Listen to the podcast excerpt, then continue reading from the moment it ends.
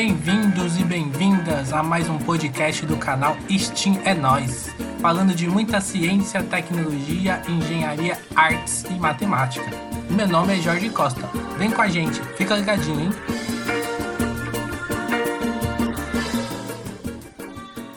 Então vamos lá. O tema de hoje é SUS como ferramenta fundamental da saúde pública brasileira. Vamos apresentar nossas convidadas. Amanda Gabarrão Perugini. Eu mesma. Eu, isso eu acho que eu falei certinho. Ela é, mestra, ela é mestranda em engenharia biomédica pela Universidade Federal da ABC, com ênfase em gestão de saúde coletiva, atuando na avaliação no diagnóstico precoce do câncer de mama na rede do SUS, a partir de dados de monografia e prontuário de paciente. Ela é bacharela em engenharia biomédica e bacharela em ciências e tecnologia, ambas pela Universidade Federal da ABC. Então a gente tem uma engenheira biomédica aqui hoje, hein? A Eliana Della Colatela Iudice, é isso mesmo? É, não, Eliana Della Coleta Iudice. Isso aí, ó, Coleta Iudice. Nomezinho top aí pra gente falar aqui, ó. Ela é pesquisadora do Instituto Adolfo Lutz. Super importante hoje, hein? Quem tá aqui com a gente aí, pesquisadora, para contar pra gente os bastidores aí do como que anda as coisas lá no sobre o Covid. Ela é mestra em ciência na área de farmacologia pela Universidade Federal de São Paulo, bacharela em farmácia pelas faculdades Oswaldo Cruz, experiência em lecionar para cursos de graduação e pós-graduação na área de farmácia e em farmácia hospitalar. Então, as nossas, nossas duas convidadas aí, muito mais do que da área da saúde, que é um tema super importante aí, por tudo que a gente está vivendo hoje, né? Não só no Brasil, mas especial aqui no Brasil, né? E no mundo, né? Mas antes de a gente fazer um bate-papo assim mais técnico, né? A gente gosta sempre de conhecer quem são nossas convidadas, fora o currículo, esse currículo extenso que vocês têm aí. Amanda, começar com você. Quem é a Amanda? Conta pra gente aí quem é a Amanda. Amanda. A Amanda é uma engenheira que gosta muito mais de gente do que de fazer conta. e aí a Amanda resolveu fazer. Vou focar a, essa capacidade de análise e coisas mais para cuidar da saúde. E assim, é difícil falar de mim, mas eu, já que a gente vai enveredar para a saúde, né? É, eu sou uma pessoa que acredita hoje mais do que nunca que a ciência, que a, é uma forma de transformar, compartilhar o conhecimento é uma forma de transformar. E eu sou uma pessoa que amo o SUS demais, desde antes de ser moda. e acho que isso me define demais. Eu sou uma pessoa extremamente apaixonada pelo SUS, pela saúde e por querer ajudar as pessoas. Boa. A engenheira que gosta de pessoas. Mas os engenheiros, engenheiros gostam de pessoas. Também sou engenheiro, também gosto de pessoas. Né? Eliana, conta pra gente quem é você, então. A Eliana é mãe da Catarina. Eu acho que isso é o, o meu papel principal hoje que ser mãe da Catarina, mas aí eu tenho uma experiência é, dentro do SUS, dentro da saúde. Como a Amanda, também sou apaixonada aí pela área da saúde e pelo SUS, acredito muito no SUS. E já tive aí, já trabalhei dentro de hospitais, de, de um hospital de grande complexidade, é, já estagiei aí em outros lugares e e nós somos privilegiados por ter o SUS na nossa vida. Eu acho que esse é o principal aí do nosso assunto hoje. Boa, então a gente está vendo que a gente trouxe umas defensoras assim ferradas do SUS, né? Tá bom. Ele, Eliana, vamos fazer um bate-papo. A gente tem algumas pessoas que escutam que estão nessa fase de transição, de procurar indo curso, que eles não sabem para onde vai, né? É sua oportunidade de convencer as pessoas a fazerem farmácia. Conta um pouquinho de como começou, como é o curso, como foi a graduação. Conta um pouquinho para a gente. Ah, eu sou apaixonada pela farmácia. A farmácia é um curso muito amplo, que te dá várias possibilidades. Então, o farmacêutico não é só aquele que trabalha na drogaria, é, o farmacêutico pode trabalhar numa indústria farmacêutica, pode trabalhar com pesquisa, pode trabalhar com análise de água, como eu trabalho hoje, trabalha com medicamentos, pode trabalhar com qualidade, pode trabalhar dentro do hospital, com logística, com administração hospitalar. Então, assim, a farmácia é uma área muito ampla e muito apaixonante. É, então, quem quiser fazer farmácia, se quiser conversar comigo, pode mandar perguntas que eu respondo numa boa, porque, assim, sou muito apaixonada pela farmácia. Hoje em dia, né, já que nós estamos aí falando de SUS, um dos exemplos aí mais fortes, acho que dos últimos dias que a gente viu de farmacêuticos atuando, foi na reunião da Anvisa sobre as vacinas, que a maioria dos técnicos da Anvisa são farmacêuticos. Então, aí está outra área de atuação do farmacêutico. Boa. Ó, tá começando a convencer. E Amanda, e aí, ó, vai deixar o pessoal tudo indo para a farmácia? Conta um pouquinho aí, por que engenharia biomédica? O que, que faz um engenheiro, uma engenheira biomédica? Conta pra gente aí. Socorro, essa pergunta é complexa. Já vou avisando para quem resolver fazer engenharia biomédica que essa é uma pergunta que vai caminhar com você durante toda a sua carreira. Não é biomedicina, não é médico, não cuida do paciente, não tem contato com o paciente. Basicamente, o curso de engenharia biomédica ele veio usando as todas as ferramentas da dos cursos tradicionais de engenharia, principalmente os cursos de engenharia eletrônica, mecânica, e se moldou de uma forma para resolver os problemas da saúde, que são problemas que são um pouco mais, são bastante específicos, né? O profissional da engenharia biomédica, ele tem todo o escopo que um engenheiro tem, essa, esse perfil bastante analítico, voltado bastante para ter essa resolução de problemas voltado para a inovação, mas ao mesmo tempo ele vai aprender bastante coisa voltada para a área da saúde, voltada para a gestão, voltada para entender um pouquinho da anatomia do corpo, de como a fisiologia do corpo funciona, como que uma doença está ali no corpo. Por quê?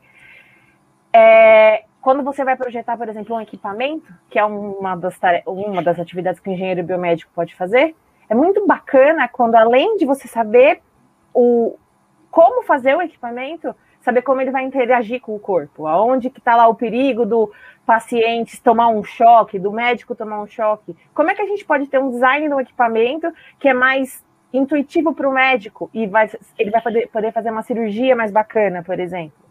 E isso para várias áreas.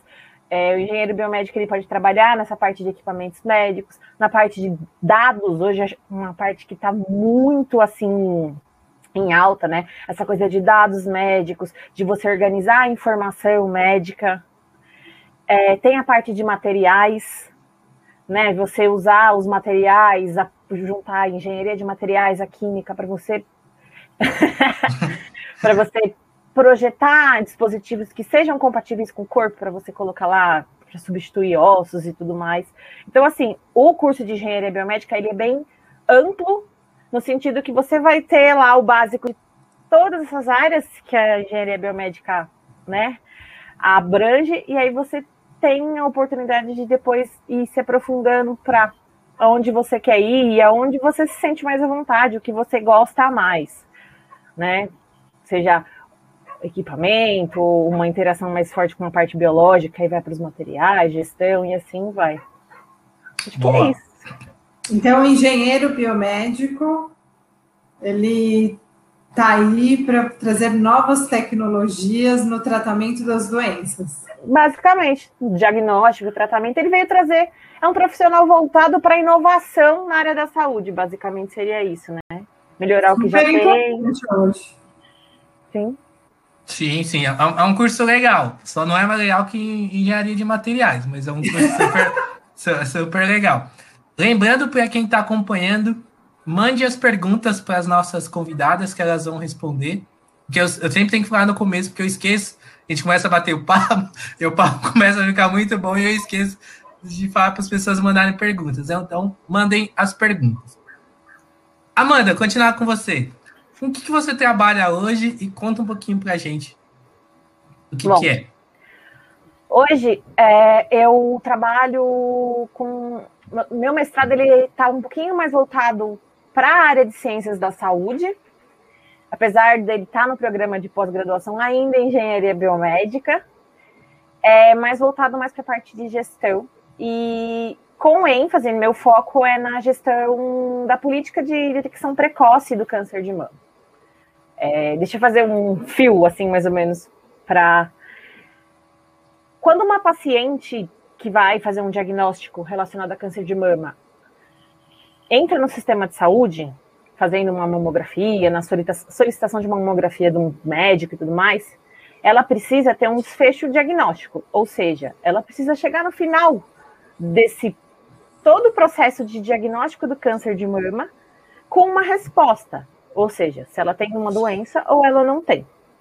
Então, o meu trabalho é a partir de informações médicas, laudo de mamografia e o prontuário de paciente, é, avaliar esse processo todo. Se num hospital de grande porte do ABC, esse fluxo é correto. Se as pacientes que entraram nesse, nesse hospital, elas saíram com um desfecho diagnóstico, com câncer ou sem câncer de mama, ou se por em algum momento desse processo, seja fazendo mamografia ou e aí tem um resultado suspeito, não sendo encaminhada para uma biópsia, é, da biópsia não chegando num resultado de câncer, elas se perderam de alguma forma. Então, é como se eu fizesse uma análise geral do diagnóstico de câncer de mama nessa instituição.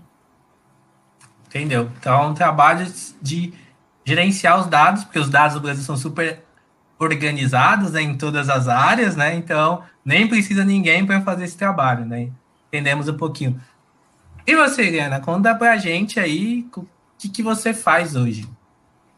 Hoje eu trabalho no Instituto Adolfo Lutz, no Centro Regional de Santo André, com análise de potabilidade de água.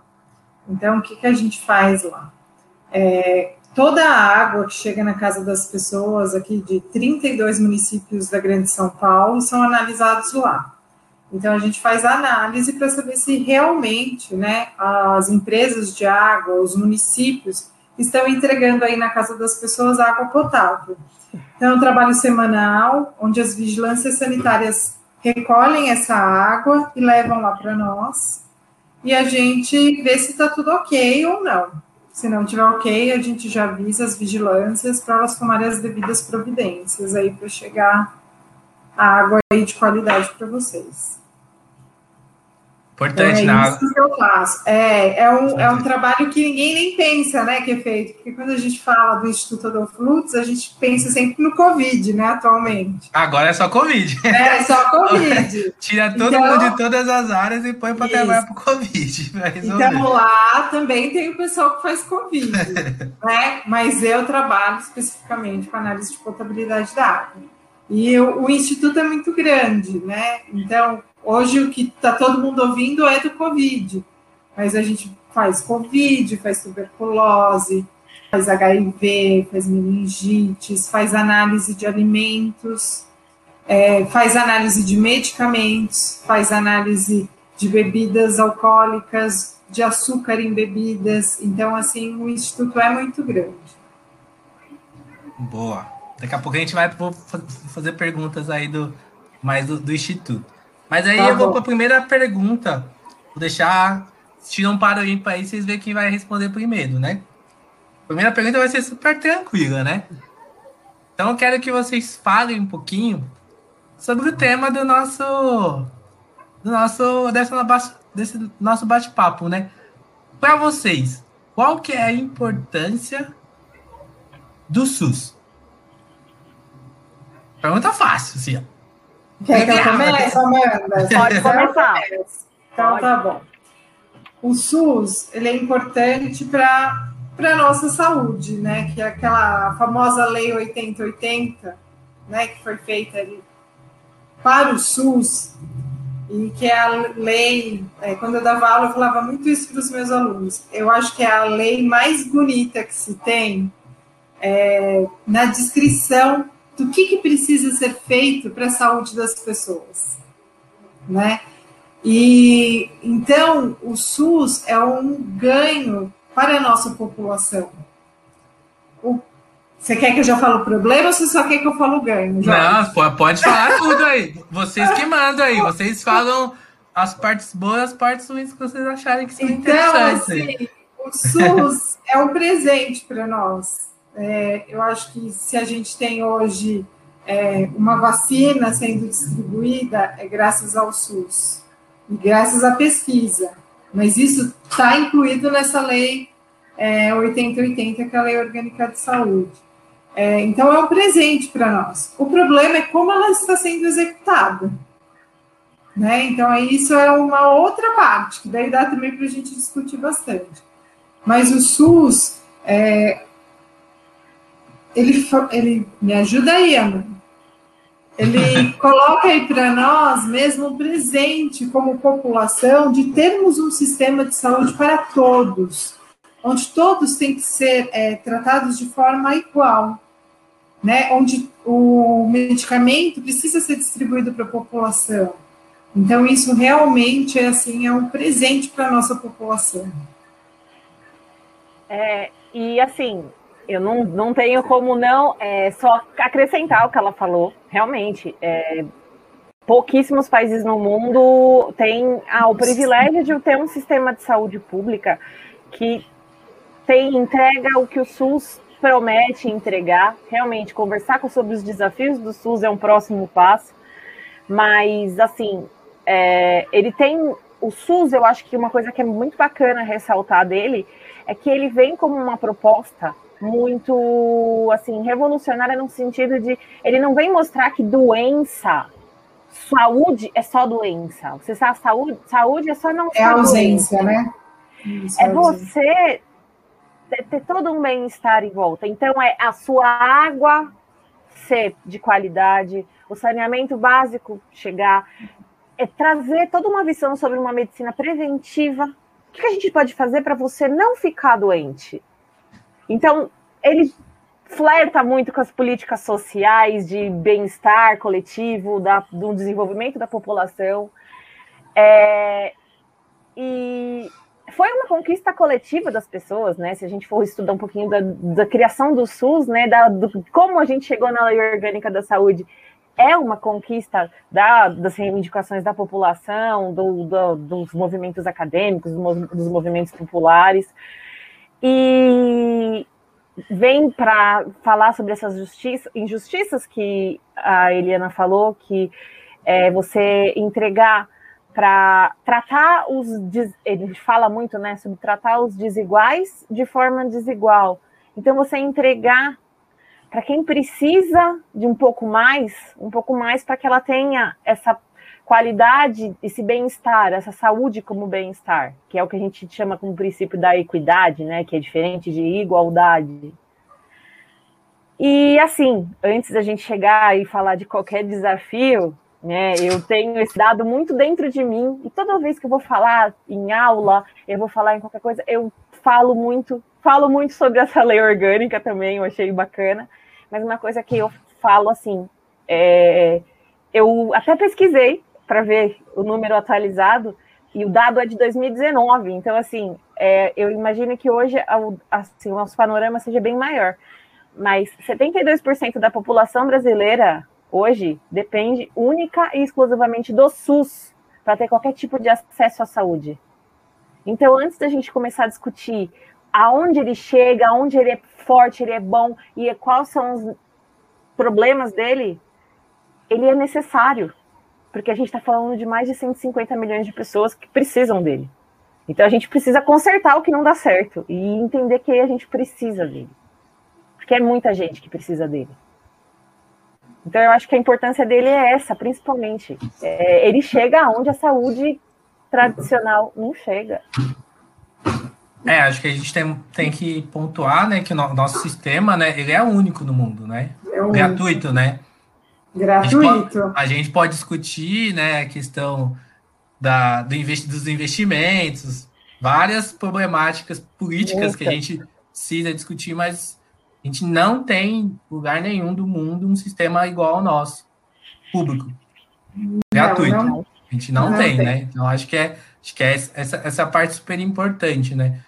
E aí, se a gente pensar no Covid, eu acho que é importante falar, né? Por exemplo, se você tivesse outro país, se você fosse fazer o teste, apesar, tudo bem que a gente tem poucos testes, ainda a gente não consegue é, abarcar toda a população, mas se você fosse pagar o teste, se fosse fazer o teste, você teria que pagar. Se você tivesse que internar, você teria que pagar toda a questão de, de, internação, todos os remédios, né? Então, a, a importância que a gente tem no nosso sistema é muito importante, a gente precisa fortalecer ele, né? E, Jorge, fala... você, me dá um, você me dá um espacinho? Eu acho que era legal a gente até falar, vou falar bem, vou ler a lei, pode ser? Pode, pode. Eu vou ler, ler o artigo 3 da lei, da que, lei que 8080, que... que é a Lei Orgânica de Saúde. Que você falou que, é que é bonitinho, né? Que é linda. Então, por isso que a gente vai entender e vai vir de encontro com o que você está falando.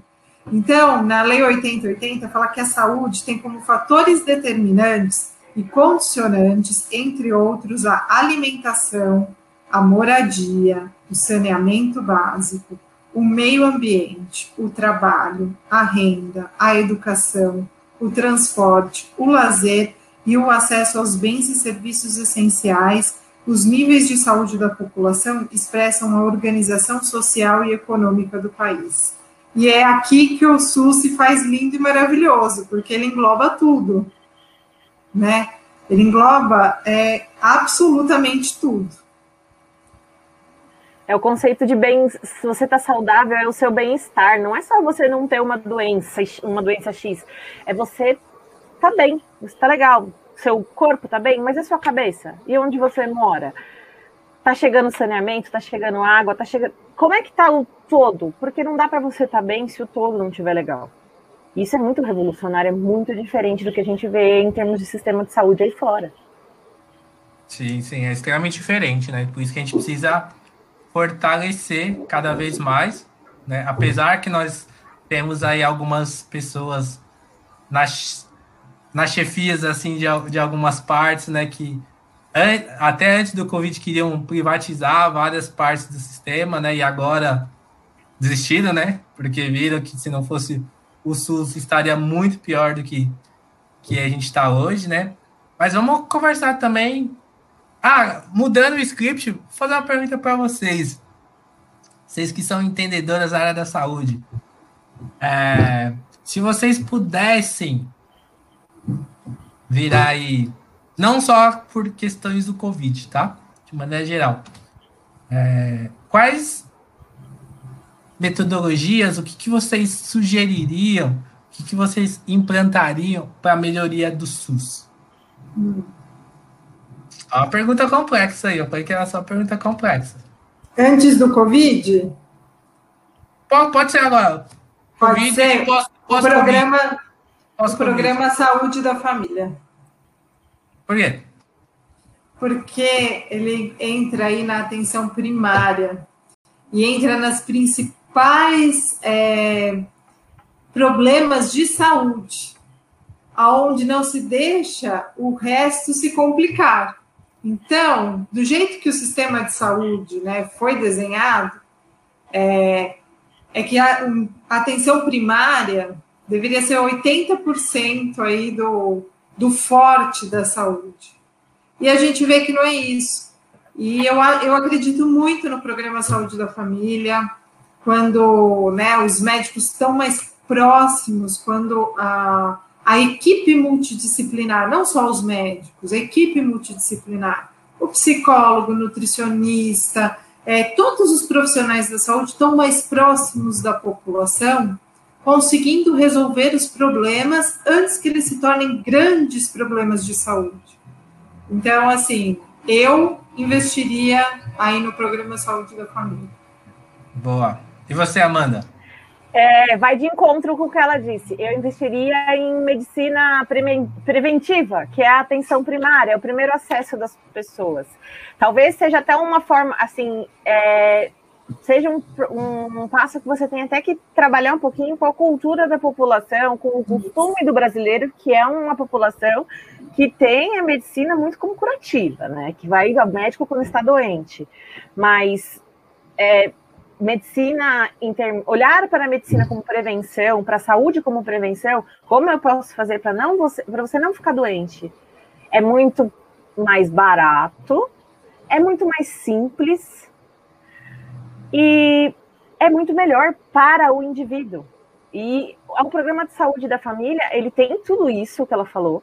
A atenção primária tem tudo isso. Tem o fato de você começar a conseguir construir é, a, aquela proximidade, a humanização que a gente procura tanto na saúde, né? De, do profissional conhecer a realidade dos seus pacientes e começar a mudar até alguns determinantes sociais que interferem na doença da, das pessoas. Então, assim, investir em prevenção, em tra transformar a medicina realmente numa coisa mais preventiva, evitar coisas que chegam no hospital bem mais é, graves e tudo mais, que poderiam ter sido é, evitadas com Programa de atenção primária, informação em saúde. Eu acho que a gente peca muito em informação em saúde, que é uma coisa que também é muito simples e eu acho que a gente falha muito em informar em saúde. A gente vê aí como o negacionismo cresceu e eu acho que é uma falha da gente, de a gente como cientista, como produtor, produtor de conhecimento, não conseguir chegar em quem não tem tanta facilidade de acessar o conhecimento. Então, eu acho que informação em saúde é muito importante para conhecer o que as pessoas, como as pessoas podem se prevenir, acho. E eu acho que basicamente o que me vem na cabeça é isso, é, é essa atenção primária, é focar nisso. Isso já ia reduzir um gargalo enorme que a gente tem no SUS. Então, vocês falaram muito de prevenção. Né? Então, sempre é bom reforçar quais são as, as prevenções para não pegar Covid. Lavar as mãos, muitas vezes, com água e sabão. Que mais? Na máscara, quando sair de casa, se precisar, evitar ao máximo sair de casa dentro das suas possibilidades. A gente sabe que a situação não é fácil para todo mundo, mas se recolher ao máximo possível. E quando não, precisar sair, usar a máscara. Não colocar a mão nos olhos, nem no nariz quando sair de casa. Usar não. álcool gel. Não aglomerar. Não aglomerar. Não aglomerar. Não, não aglomerar. Não aglomerar. Nada de festinha. Né, por favor.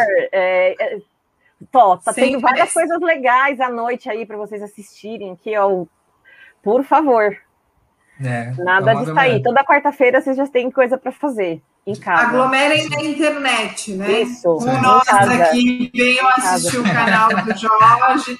Esse Nosso sim, canal. esse vocês podem aglomerar. Isso. Todo, todo mundo está cansado, mas se cada um agora começar a olhar para si, eu acho que talvez uma recomendação seja ainda pensar no coletivo. Sim. Todo mundo está cansado, mas a gente ainda tem que se esforçar em pensar que a minha manifestação individual vai poder gerar um impacto que não é bacana. Então, vamos fazer mais uma força que a vacina vai chegar. Vai chegar, tem que chegar. Tá chegando, tá chegando. Tá chegando. Contra tá chegando. tudo e todos, ela vai acontecer. Vai. É, deixa eu fazer uma pergunta. Vocês, como cientistas, né? Então, a Amanda comentou muito sobre a questão do diálogo com a população, né? É, a pergunta polêmica para vocês pesquisadoras aí, cientistas. Vocês acham que a, a, a ciência, de maneira geral, ciências são pessoas, né? Então, quem faz ciência são pessoas, né? Falharam nessa questão de diálogo com a população? Por isso que a gente tem esse, esse muito esse, essa questão desse movimento Não. negacionista? Não, Jorge. Por quê? porque nós estamos numa era nova. E essa era nova digital traz muita informação. E esse excesso de informação, sem ser filtrado, é um problema. Porque a gente acaba não sabendo o que é real e o que não é. E isso torna muito difícil para as pessoas conseguirem peneirar o que é real e o que não é, o que é verdadeiro e o que não é. é eu vejo como é, um excesso de informação que nos deixa desinformados. Então, eu acho que, na verdade, o que está difícil é saber aonde procurar a informação correta. Eu acho que esse que é o principal problema atual. Aonde a gente conseguir uma informação com qualidade. E você, Amanda? O que você acha? Eu, eu concordo com essa questão de realmente a gente ser bombardeado por muita informação, muita informação que não tem nenhum tipo de embasamento. É, realmente, isso a gente vive numa era onde as coisas chegam de forma que nunca chegaram. É muito rápido, é muito. A gente. É, é completamente diferente e surgiu de uma forma muito rápida. É, eu acho que a gente, a gente, eu digo cientistas, assim, falhou no sentido de que talvez há um tempo atrás, e ao mesmo tempo eu acho que a gente já tem mudado um pouco esse paradigma com coisas como você está fazendo hoje. Canais onde as pessoas se importem em fazer divulgação científica. É, mas eu acho que talvez a, a, ciência ficou um tempo presa em alguns lugares e não, não se sabia, não, não sei se não se sabia uma palavra certa, um termo correto, mas eu acho que era tudo muito fechado. E agora que a ciência se tem se escancarado, tem se aberto mais, talvez pessoas mais jovens tenham essa vontade de é, transformar a linguagem científica numa linguagem mais simples e chegar em pessoas que talvez não entenderiam um artigo, alguma coisa do gênero. Então, assim, eu acho que exi existem esses pequenos erros que a gente, comet, a gente cometeu, né, que a ciência cometeu em termos de talvez ter por um tempo ficar um pouco elitizada, vai, eu vou dizer assim.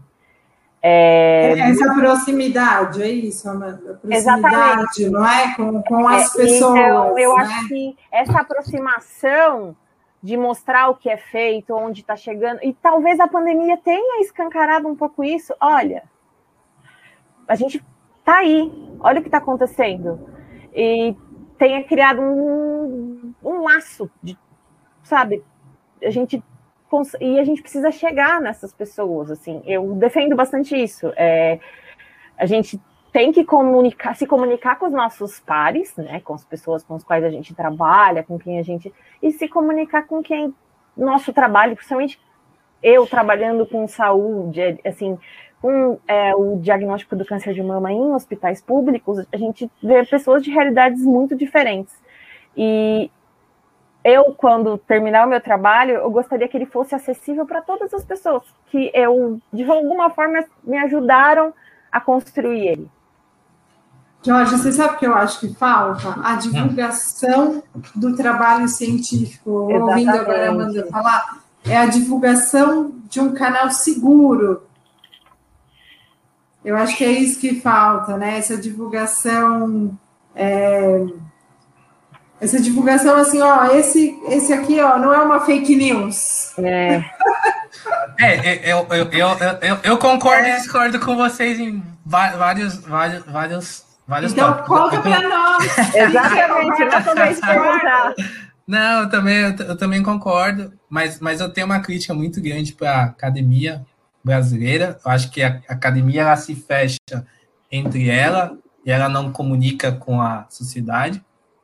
Isso para mim é, acho que é uma é, é uma crítica bem que eu tenho desde a graduação, né? Então, para mim, a academia ela se preocupa muito em comunicar com os pares, mas ela não se preocupa com comunicar com a sociedade e aí a, essa questão de muita informação, a gente tem muita informação mesmo, e a gente está na era da informação, né? Informação, não conhecimento. Mas, Jorge, mas será que não é essa falta de proximidade justamente que até causa essa confusão da informação? Eu acho que não. você tem razão, total razão nisso. Eu essa falta dessa proximidade, né, acaba gerando na população a procura desenfreada por conhecimento em qualquer lugar. É. o espaço, talvez, da, do conhecimento errado apareceu porque quem produziria conhecimento certo deixou espaço surgir. Isso. Tá, mais ou menos é, é mais ou menos é isso que eu, que eu, que eu, que eu tenho, né? Não é que é uma verdade universal, mas Lógico. é muito mais o, o, o que eu penso. Eu acho que a ciência, de maneira geral, cientistas, de maneira geral, eles comunicam muito com eles, ou com a sociedade. E aí, quando você tem pessoas, é, para não falar uma palavra muito, né? As pessoas de baixo calão, que, que, que, que, vão jogar sujo. Porque a gente sabe que eles vão continuar jogando sujo desse jeito. Só que eles vão procurar dar uma informação muito mais fácil. Como a gente tem muita informação circulando, e quanto mais informação vai crescer, a gente joga uma informação muito rápida, e aí tem a questão dos algoritmos, tem, tem todo, toda uma situação, e o meio científico ele não está acostumado com isso né? Porque as coisas vão muito devagar, porque eu só posso falar quando eu tenho extremamente 99,99999999% de certeza. Porque se eu não tiver 99,999999% de certeza, eu não falo. Ou se eu falo, então, não é minha área. é, então, sempre tira. Mas eu acho que a gente precisa conversar e mostrar quem são, que pesquisadores são pessoas né? Quem são as pessoas? Por isso que vocês estão aqui para a gente bater esse papo hoje, né? Sobre quem são as cientistas que estão fazendo essa, essa produção no, no nosso país, né?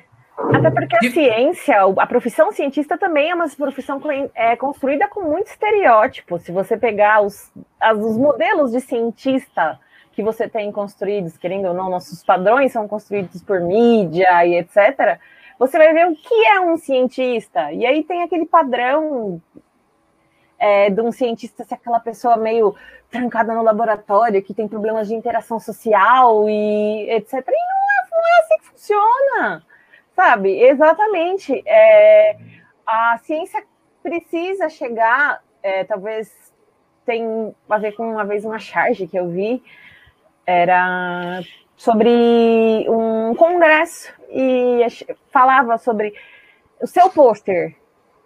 Ele chega onde? No avaliador, só no avaliador ou chega na moça que vai fazer limpeza também, se ela quiser ler? Chega, hoje, hoje o pôster só chega na Paulista. Né? Então, a crítica ferrenha minha é o pôster chega na Paulista, né? Então, é, é, é, esse problema que a gente tem em questão de divulgação Sim. científica no país. Concordo, o, o, pôster chega na Paulista. Mas, enfim, não é eu que preciso falar, quem precisa falar hoje são vocês. Já falei demais com a questão. Lembrando para as pessoas que estão nos acompanhando, mandem perguntas sobre o SUS, sobre a vida, sobre o que vocês quiserem para as nossas convidadas. Voltando para o tema SUS, né? Olha a outra bomba que eu vou jogar na mão de vocês aí. É, pensando pós-pandemia, né? Pandemia e pós-pandemia, o que, que, vocês acham que vai ser o maior desafio do SUS?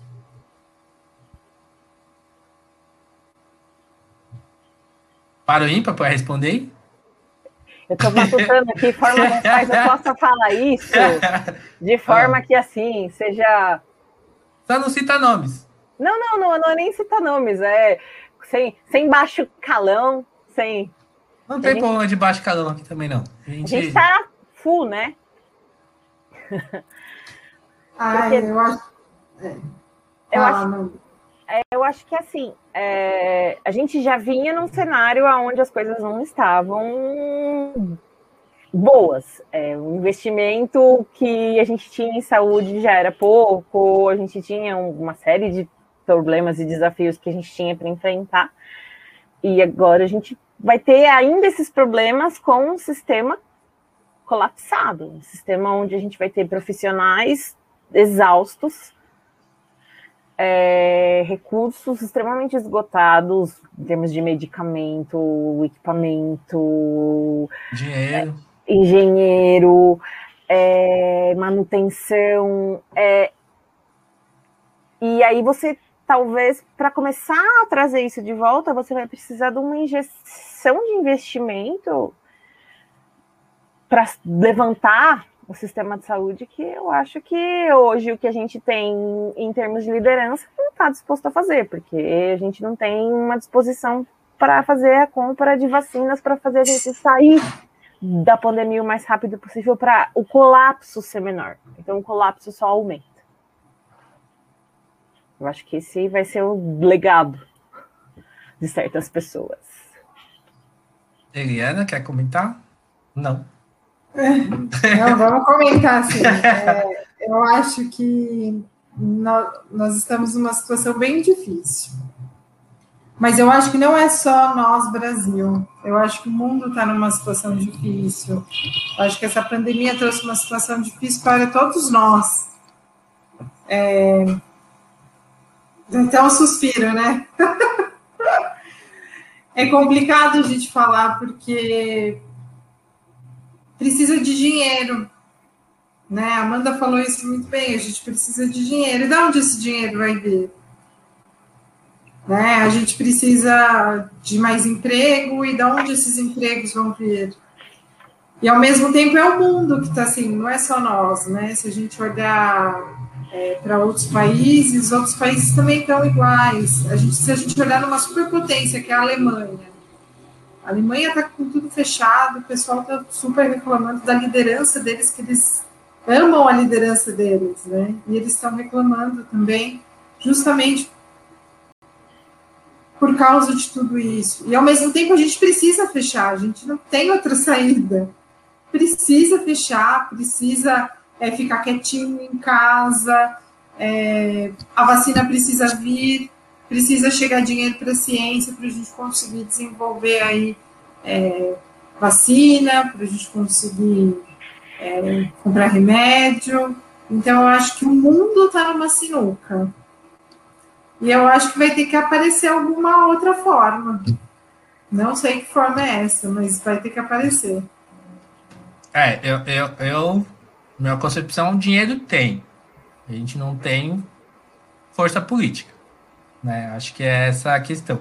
Se a gente pegar, por exemplo, o CNPq, né, que é o Conselho Nacional de Ciência e Tecnologia, que é o que investe muito em ciência de pós-graduação, é o primeiro ano né, que a gente não tem nenhum edital de para pesquisador aberto.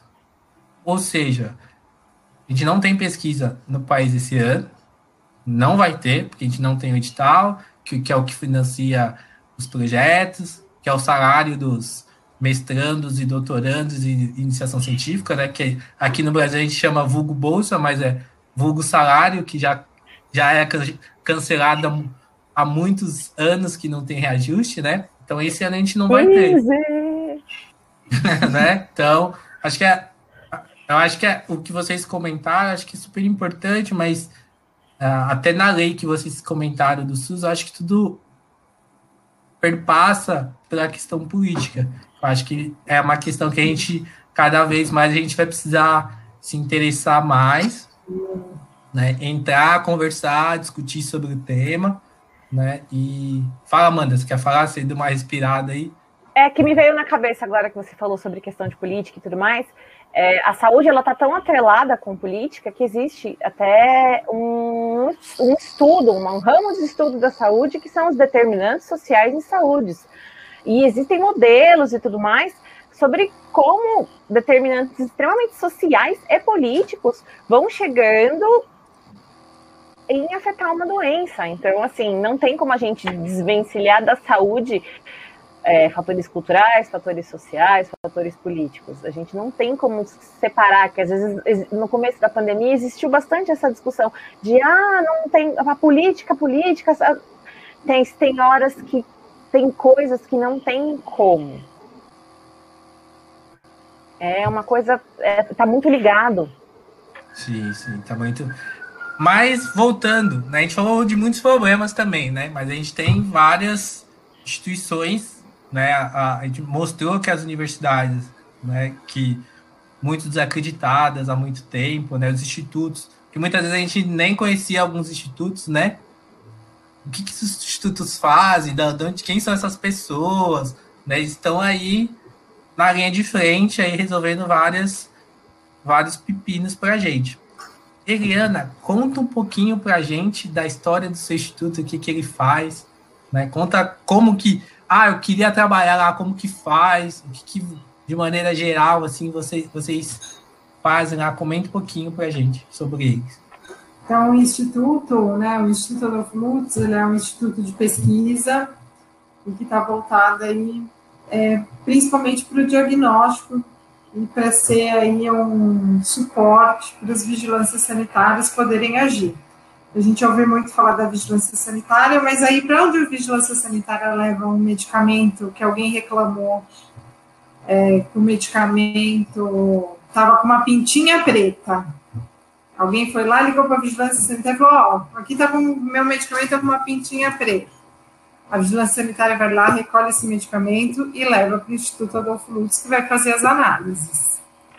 Alguém falou que tem um rato dentro de uma garrafa de refrigerante. Reclamou para a vigilância sanitária: onde vai parar esse refrigerante? Vai parar lá no Instituto para ser feita as análises e ver aí como que aquele rato foi parar lá dentro. Então, a gente tem essa parte, que é a parte da bromatologia química, que é a parte que eu trabalho, que faz essas análises de medicamento, é, faz análise dos alimentos, das bebidas, e tem a parte do diagnóstico, né, que é a parte biomédica, que entra a parte do Covid, que entra a parte da dengue, né, que até é, um tempo atrás, né, a dengue, que era grande preocupação, a zika, que era grande preocupação. Então, todos né, esses diagnósticos eram, é, são feitos né, no, no, Instituto. Então, o Instituto tem isso muito forte, tem a pesquisa por trás disso, porque é, é necessária pesquisa para saber se o vírus da dengue teve lá uma modificação, porque hoje a gente está falando da, da Covid, mas isso também aconteceu com outros vírus, né? Da onde está aparecendo, qual é a cidade que tem mais, qual é a cidade que tem menos. Então, tem todo um estudo por trás disso. Então, o Instituto está aí para servir a população, para a gente conseguir dar um suporte para a população, é, para ter aí qualidade na saúde, né, em diversos aspectos. Para quem não conhece o Instituto, o Instituto ele é um instituto particular? Ele é um instituto Não, público? ele é um instituto público. É um instituto do governo do estado. É, existem 13 unidades de, do instituto em todo o estado de São Paulo.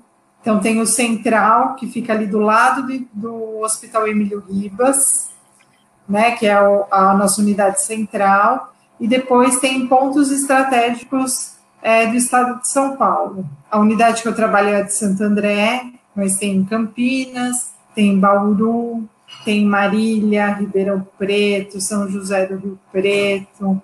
Então, aí tem três unidades aí espalhadas no estado para conseguir atender todo o estado de São Paulo.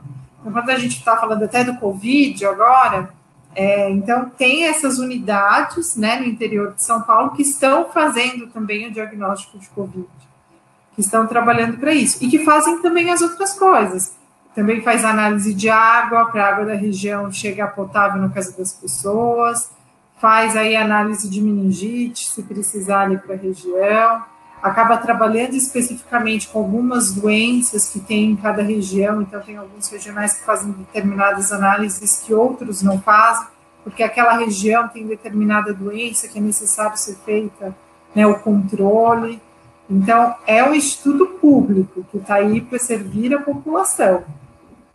Boa. Como que faz para entrar lá? Concurso público. Ó, acho que é sempre é. importante né, a gente falar, né? Porque nesses últimos anos a gente veio como o mal da sociedade era as instituições públicas, são os servidores públicos, né? E se a gente pegar hoje quem está na linha de frente e realmente quem está segurando o Brasil, a gente fecha o olho e fala que são as instituições públicas, né? E muitas vezes tem, tem falta de investimento na questão tanto do governo estadual quanto do governo federal, né? Falta de investimento em vários institutos, né? Então, acho que Inclusive é de pessoas, né? De reforçar, então, vou falar isso, de pessoas, porque o concurso que eu entrei foi o último concurso do Instituto e foi em 2011. Então, faz 10 anos né, que o Instituto está aí sem concurso para pesquisador científico. Então, faz 10 anos.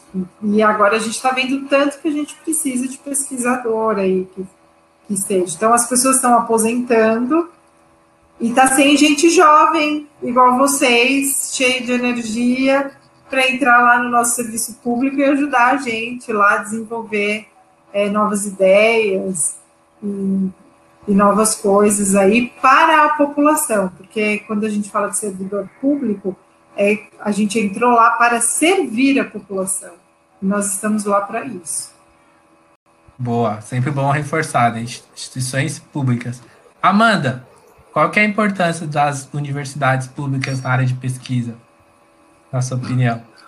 Bom, é, acho que é bem nítido, talvez, hoje, que a grande parte da pesquisa hoje está vinculada com as universidades, está vinculada com os institutos de pesquisa, como o Adolfo Lutz, como o Instituto Butantan, que acabam tendo uma relação bem próxima com as universidades. É, o, uma universidade pública, ela tem um. Acho que desde, o seu, desde que você ingressa, você sente é, uma. Essa, um, essa um molde de pensamento muito voltado para essa mente bastante científica, sobre você ir até. Você investir muito. É, as universidades públicas elas têm bastante esse foco em buscar o aluno para ele fazer uma iniciação científica. Lá na UFABC, né, que é onde eu estou, é, tem, o, tem programas onde os alunos, até quando eles são ingressantes, ou seja, ele não teve nenhuma experiência com o mundo científico, ele pode fazer uma pesquisa básica, mas aonde ele vai começar a ter esse primeiro contato. É, então, assim, é, claro, não que não existam pesquisas nas universidades privadas, claro, mas assim, é, talvez na universidade pública isso é um pouco mais é, estimulada, um pouco mais é, para o aluno, assim, é, os, professores, os professores pesquisadores que estão vinculados lá, eles acabam tendo essa. estimulando os alunos que têm o interesse de seguir a carreira acadêmica a seguir, é, porque acaba sendo hoje, nos dias de hoje, quando você pensa em seguir carreira acadêmica, você dá uma freada e pensa: será que eu vou fazer isso? Por causa de todo o cenário. Amanda, sabe o que tem de diferente na universidade pública e na particular? Agora eu vou falar como quem já trabalhou na particular. o que tem é o dinheiro, porque na universidade pública tem o apoio para pesquisa, por isso que o apoio é tão importante, por isso que é importante a CAPES, por isso que é importante a FAPESP Sim. e tudo mais, porque tem esse apoio né, para a universidade pública desenvolver é. a pesquisa, que é diferente na universidade particular. A universidade particular é outro, outro caminho, né? É. E os dois caminhos são importantes, tanto Sim, a universidade certeza. pública como o da, da universidade particular, mas são caminhos diferentes. Sim, é, exatamente. Não adianta a gente alimentar só o caminho científico e entender que o caminho do desenvolvimento direto e tudo mais, ele precisa acontecer também. São coisas que são paralelas para que a gente tenha um, tanta sociedade e uma saúde acontecendo. A gente precisa de um médico pesquisador e precisa de um médico de linha de frente, né? Isso aí. A gente precisa muito investir em pesquisa. Tomara que a gente deu, né? Eu acredito muito, né? Tirando essas pessoas que estão aí no governo, né? acredito muito que, como bom engenheiro, que todo problema são oportunidades. Né? A gente tem várias oportunidades aí, né? Pela frente questão do SUS, questão de, das universidades, questão de ciência, questão de conseguir incorporar outros pesquisadores lá no Instituto, né? Porque a gente precisa, precisa ampliar, não só colocar outras pessoas, mas ampliar investimento, ampliar a infraestrutura, né? Dar condições né, para as pessoas trabalharem, né? Que é super importante, né? Quem está no meio público sabe como muitas vezes é escasso a infraestrutura, né? O papo tá até bom, mas a gente tá chegando aos finalmente aí, né? As pessoas aí estão todas ansiosinhas aí, ninguém quis todo, todo mundo tímido, ninguém quis mandar perguntas, né? Mas vamos lá, com quem eu começo? Amanda ou Eliana? Com quem eu começo? Vamos lá. Tanto faz. Com você? Tá bom. Eliana, que pergunta deveria ter feito para Amanda e não fiz? Pergunta você deveria ter feito para Amanda? Ô, Jorge, essa pergunta é difícil, você me pegou de surpresa. Eu perguntei, onde começa? Começa comigo, então comecei. Então vamos lá. Amanda, na sua área de engenharia biomédica, o que você acha que dava hoje para resolver o problema do Covid? A parte ligada à, manutenção de ventiladores e equipamentos relacionados aí ao que está, principalmente no, monitoramento do, do pessoal que está internado. Uma realidade bem forte em todos os hospitais, não só os hospitais públicos, é o equipamento que está ali encostado, porque ninguém consertou. Um levantamento, uma força-tarefa para colocar esses equipamentos aí disponíveis para funcionar. Novos é. equipamentos, né? Desenvolver novos equipamentos, mais baratos, mais rápidos. Como foi feito esse na ano, USP. né? Na USP. Né? E você, Amanda? Que pergunta eu deveria ter feito para Eliana e não fiz? Hum,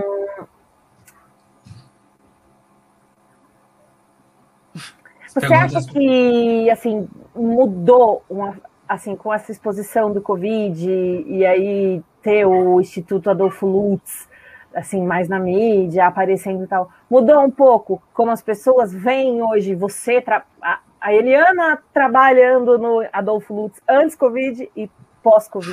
Ah, com certeza mudou, porque antes muitas pessoas não sabiam nem o que era o Instituto Adolfo Lutz, o que se faz, o que não se faz. E hoje a gente está aí, né, com, na mídia, é, com as coisas boas e com as coisas ruins, porque a gente ouviu falar muito do Instituto nesse último ano, tanto em coisas muito boas como em coisas muito ruins. Então, com certeza, a exposição foi enorme. E eu acho que agora a população o Jorge já até falou isso, está sabendo aí o que, que o funcionário público faz, por que, que a população nos paga, porque muitas vezes a população não sabe por que, que ela nos paga. Então, ele, eu acho que isso está escancarado agora, que antes não era. É. Eu acho que é, o, que é, que é um legado, acho que eu vejo de bom pós-Covid. Acho que muito em questão da ciência e das instituições públicas no Brasil, acho que elas, elas vão ser mais protegidas, é, vão ser mais expostas no, no bom sentido para toda a população, que é aquela discussão que a gente veio falando antes, né, que é a questão de como que a gente consegue que os cientistas comuniquem com a sociedade, com outras pessoas, que cheguem para outras pessoas. Eu acho que de, de tudo ruim que está acontecendo no Brasil, de recordes e recordes horríveis. Infelizmente, a gente vai, vai continuar ainda por um tempo, né? Porque a gente não tem governo, né? E... Mas eu acho que vai vir. É, governos. E vai vir coisas. Vai vir coisas muito boas, eu acho que sobre esse assunto. Bem, tipo, os finalmente, finalmente. Vou começar com a Amanda agora, a não, não puxar a orelha depois. Amanda, se você pudesse indicar assim para as pessoas que estão ouvindo a gente, que a gente pede sempre indicação de livros, né? Não precisa ser da sua área específica, tá? Se a Amanda pudesse indicar assim, gente, leia tal coisa, né? Indica aí dois livros e fala para a gente por quê. Hum, vamos lá. É, deixa eu pensar. Cara, um livro que eu gosto muito, é, assim, que eu acho que é uma leitura bastante interessante e é atemporal, né? Que não é um livro tão novo. É, eu gosto muito da Revolução dos Bichos. Acho que fala muito sobre o poder, é aplicável não só o poder como política, mas em pequenos grupos, no nosso comportamento individual. E, hum, deixa eu olhar aqui minha prateleira.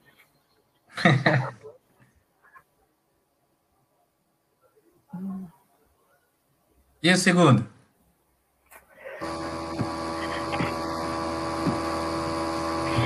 Eu gosto também, eu gosto muito do livro. Eu vou indicar só livro, agora eu vou, vou antigo. É, eu acho que uma leitura bacana, que eu, pelo menos para mim, foi bastante significativa, foi o retrato do Dorian Gray. É um livro que fala bastante sobre as nossas vaidades, os nossos medos, a, as nossas pressões coletivas e tudo mais. É um livro que eu gosto bastante. Eu acho que o, o Oscar Wilde, que é o ator, o ator, o autor do livro, ele traz umas reflexões bastante. Eu acho que esses dois livros são bacanas para o pessoal perder um tempinho em casa ainda. Boa. Import... Ó, eu também não anotei nenhum desses nomes. Vai ficar tudo lá na descrição. Então, por isso, vai lá no canal e tinha nós no YouTube. Dá aquele joinha lá, né? No, no, no sininho e vai ver a descrição dos livros, vai estar tá lá. E também depois vocês vão co é, poder conversar, tanto com a Eliana com a Amanda, que vai estar tá o contato delas lá. E você, Eliana, já deu um tempo aí para você pensar e refletir. Quais são as indicações? Uma das indicações de livro é O Milagre da Manhã. Milagre da Manhã. Por quê? Por quê? Por quê? Porque eu acho que a paz começa dentro da gente. E se a gente quer uma sociedade melhor, a gente tem que começar pela gente. E se a gente está em paz, a gente consegue transmitir paz, a gente consegue pensar melhor nas nossas atitudes, no que, que a gente vai fazer para o nosso vizinho, e assim a gente constrói uma sociedade melhor. Então, eu acho que esses livros que a gente busca, né, o nosso bem-estar e a nossa paz, a gente consegue depois exteriorizar isso para o mundo e fazer uma sociedade diferente. Vou ficar só com esse, Jorge. Eu acho que tá bom. Tá bom, você que, vocês que mandam tá aqui. Tá bom, tá, tá bom, tá bom, tá bom. Depois acompanha lá que vai ver a descrição né? O nome certinho que eu também não anotei. Esse é fácil, é o milagre da manhã. É e aí, de, e aí depois todo mundo vai baixar o livro aí para ajudar a ficar em casa e fazer as leituras. E depois fazer a discussão com a Amanda e a Eliana. Procurar elas aí nas mídias sociais e falar assim, ó. Essa parte do livro aí eu não gostei, não. Mas essa parte eu entendi isso, essa parte eu não entendi. Bom, os finalmente. Eliana, começar com você agora, hein? Considerações finais, a palavra é sua. Quero agradecer por ter participado aqui do seu canal, gostei muito, pode me chamar sempre que quiser, eu venho Nossa. participar. e muito obrigada, Jorge. Aí. Amanda, do nosso, do nosso canal, nosso canal. E aí, Amanda, palavras finais sua. Eu agradeço também a oportunidade, foi muito bacana conversar com quem está na área, com quem tem experiência e, e, compartilhar conhecimento é muito legal, é bacana demais. É, também estou aí sempre à disposição para a gente fazer as coisas acontecerem e tudo mais. Foi um prazer, Eliana, obrigada. Obrigada a todo mundo. Foi. Jorge, eu tenho uma, uma sugestão. Opa, sugere aí. Eu acho que você devia descrever uma revista para chegar aí em toda a população, um blog na internet e que ó, a informação científica chegasse aí a mais pessoas.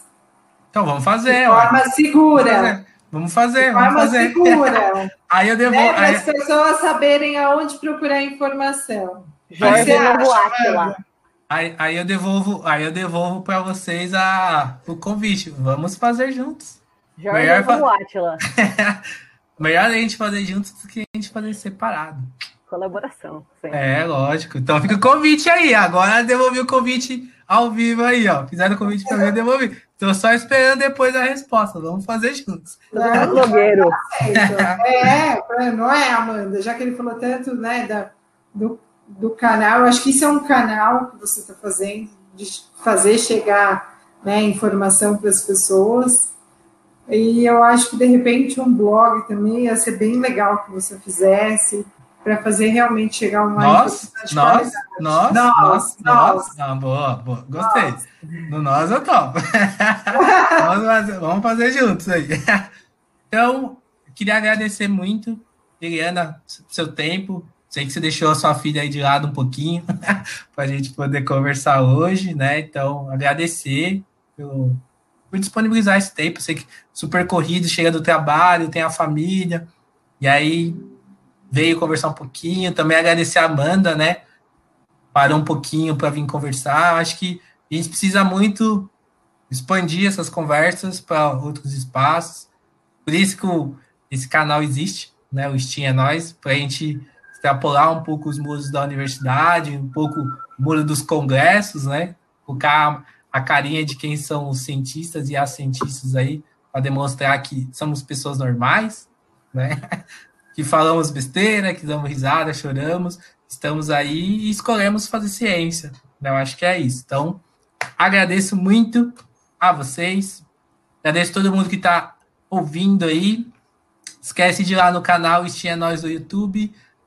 Ah, pode acompanhar também agora nos, nos streamings aí de podcast, que logo, logo o podcast já sai, né, desse bate-papo sobre o SUS com a Eliane Camanda. E é isso, ficamos por hoje e até a próxima. Tchau, Amanda. Tchau, Helena. Tchau, tchau. tchau. Esse foi mais um podcast aí do canal Estinha Nós. Não esqueça de acompanhar a gente nas redes sociais, hein? Até a próxima, hein?